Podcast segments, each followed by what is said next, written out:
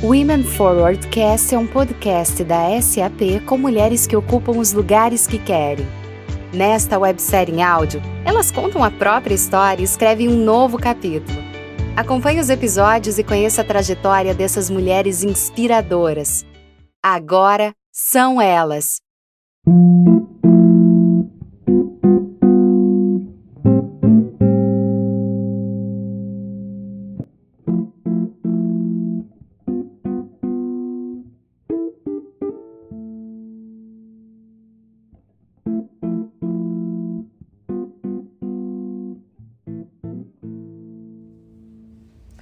Olá, meu nome é Elisa Rosenthal. Sou diretora-presidente do Instituto Mulheres do Imobiliário, sou LinkedIn Top Voice, TEDx Speaker. Colunista na revista HSM Management, no Connect Mob, do Mundo Zoom e na Exame. Também sou autora de Proprietárias, a ascensão da liderança feminina no setor imobiliário. Atuo no mercado há mais de 17 anos e especificamente com o tema da liderança feminina desde 2018. No podcast de hoje, falarei sobre as habilidades e comportamentos de mulheres líderes e como desenvolvê-los durante nossas carreiras. Mas antes, gostaria de comentar alguns dados com você.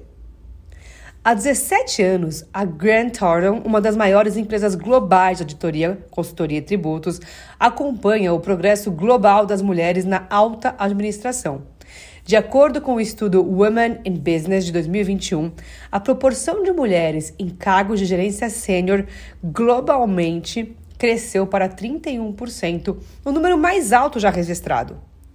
90% das empresas em todo o mundo têm pelo menos uma mulher em cargo de gerência sênior em 2021. O índice Global da Fortune 500 relatou um recorde histórico de 23 mulheres CEOs em 2021, incluindo seis mulheres negras. As mulheres na liderança estão mudando o mundo. Dados e fatos comprovam isso. A ascensão da liderança feminina redefine ideias ultrapassadas do que significa ser um líder eficaz. Embora a sociedade esteja avançando na abordagem da desigualdade de gênero, Desafios sistemáticos e preconceitos antigos continuam a impactar as carreiras das mulheres.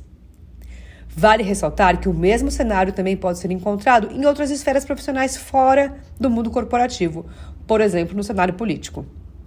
É por isso que mulheres que queiram superar todos os obstáculos corporativos para alcançar cargos de liderança precisam desenvolver capacidade de se relacionar. É como eu costumo dizer: mulheres preparadas lidam melhor com os papéis e responsabilidades que elas merecem, querem e precisam ter.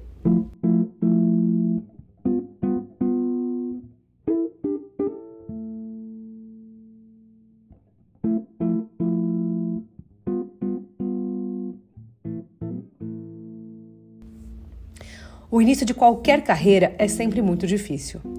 O meu conselho para todas as mulheres é saber lidar com o erro. O erro é parte do processo e nós, mulheres, precisamos aprender a lidar com isso. Considere que o processo de autodesenvolvimento ao longo da vida inclui crescimento físico, emocional, educacional e intelectual. Tenha objetivos claros para cada um desses pilares e trace metas para alcançá-los. Mas lembre-se que metas são guias de percurso, o que não significa necessariamente que não podemos mudar de opinião e até mesmo os objetivos ao longo desse percurso. Portanto, é fundamental colocar a intenção de melhorar algo que precisa ser aprimorado, e isso pode incluir, por exemplo, a mudança de planos. Os objetivos podem ser curtos, como trimestrais ou, ou semestrais, mas nunca deixe o seu autodesenvolvimento sem rumo, pois é a partir de pequenas conquistas que grandes realizações são concluídas. A partir do momento que uma mulher começa a se destacar no mercado de trabalho, ela percebe que precisa desenvolver suas habilidades relacionais. Com base nas minhas experiências, vou deixar aqui três habilidades fundamentais. São elas: a primeira, resiliência. A resiliência envolve a capacidade de resistir ou se recuperar rapidamente em situações desafiadoras. No ambiente organizacional, as líderes femininas são tipicamente mais relacionais, inclusivas e comunitárias. Durante a pandemia, os relatórios mostram que o estilo de liderança relacional era preferível a um estilo autocrático de comando e controle, ao responder a crises.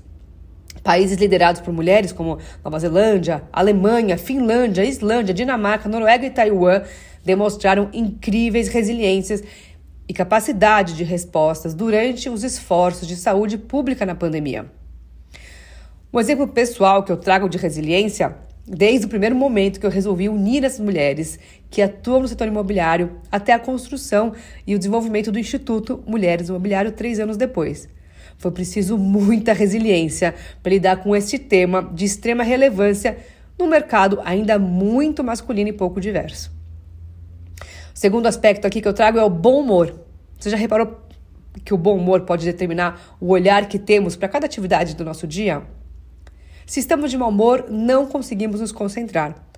As tarefas parecem difíceis de serem realizadas. Porém, quando estamos de bom humor, tudo parece mais tranquilo. Tomamos decisões mais conscientes e não nos deixamos levar por sentimentos ruins como estresse e nervosismo. Então, aprenda a praticar o bom humor. Utilize técnicas matinais para começar bem o seu dia e tenha certeza que o final do dia será ainda melhor. Bom humor também pode inspirar atitudes mais positivas e ajudar a aliviar tensões em ambientes mais duros, como geralmente são os modelos corporativos mais tradicionais.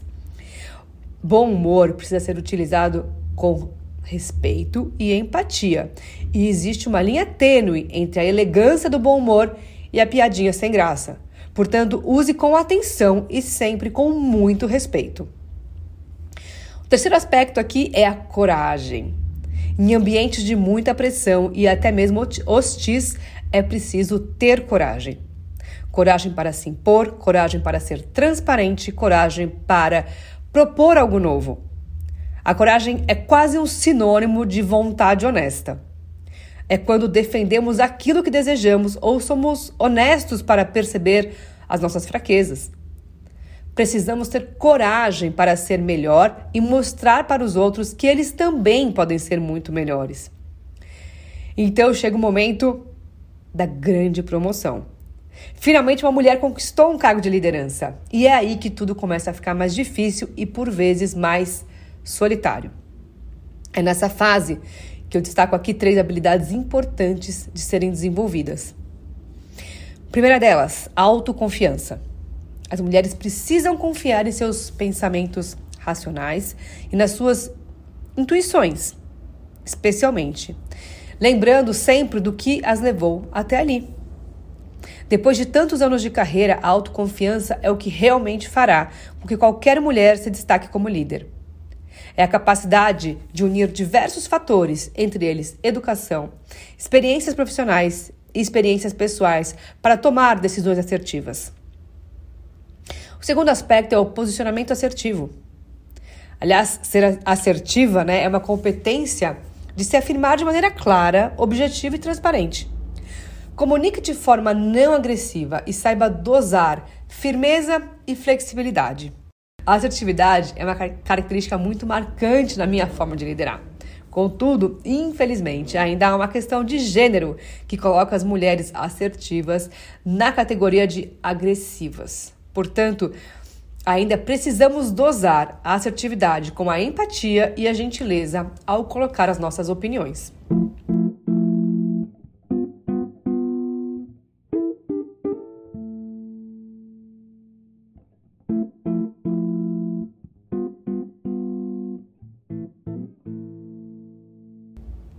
O outro aspecto que eu trago é a capacidade de influência. Eu digo que a capacidade de influência é o resultado, de é o resultado da mistura entre ser autoconfiante e assertivo. É se comunicando de forma transparente que as mulheres envolverão todos aqueles que trabalham ao seu redor. E não basta apenas se comunicar bem. É importante que as pessoas se sintam parte de algo que está sendo construído. Influenciar é também mostrar que aquilo que está sendo feito tem um propósito, seja para a empresa ou para a vida pessoal dos colaboradores. Uma boa líder, ao longo dos anos, também percebe que não existem conquistas profissionais se não há realizações pessoais. O equilíbrio é o segredo de uma vida bem vivida. Não abra mão de um ou de outro, mas saiba gerenciar os dois ao mesmo tempo. Saiba que equilíbrio significa ter altos e baixos e não se manter em uma linha reta. Por isso é importante ter flexibilidade, gerir bem o estresse e ter uma atitude positiva na vida e no trabalho. Se você não está emocionalmente bem em casa, não estará no trabalho e vice-versa. Desenvolva rotinas que ajudarão você a organizar seu tempo em cada uma dessas tarefas. Não se distraia e não desperdice aquele tempo para fazer uma atividade física, estudar, brincar com seus filhos. É estar presente com presença. Uma prática de meditação, de meditação eficiente não é apenas ficar em silêncio, mas fazer as coisas com atenção plena. Faça um teste. Quantas vezes a distração chega quando você está fazendo algo? É difícil finalizar as coisas? Então, foco, pois a atenção te ajudará a realizar mais coisas em menos tempo. Eu tenho trabalhado esse equilíbrio minha, na minha vida, me dedicando plenamente aos meus filhos quando estou com eles. E isso envolve não ficar no celular enquanto estamos juntos, por exemplo, fazer as refeições juntos, também sem telas e distrações. Outro exemplo que eu te dou é se colocar na agenda. Eu costumo usar o calendário para tudo. Então eu incluo na agenda os horários de almoço, a academia e a terapia, por exemplo. E as empresas também podem e devem ajudar as mulheres a desenvolverem suas habilidades, além de incentivar a equidade de gênero. Eu vou deixar aqui algumas boas práticas utilizadas por organizações respeitadas. Incluir a equidade de gênero na pauta da alta liderança e na estratégia da empresa desenvolver programas para reduzir a discriminação e o assédio e abrir canais seguros para denúncias.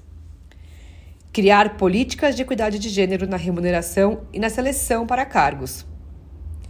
Oferecer treinamentos, capacitações, programas de mentorias e diversos outros estímulos para o desenvolvimento das colaboradoras para futuras promoções. Oferecer benefícios para que as mulheres consigam conciliar trabalho, com os cuidados da família e dos filhos. Eu espero que esse conteúdo tenha feito sentido para você e quero continuar essa conexão pelas redes sociais. Eu estou no Instagram, no LinkedIn, como Elisa Rosenthal. Muito obrigada e até breve.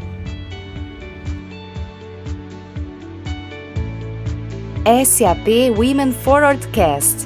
Esperamos você no próximo episódio. Agora são elas.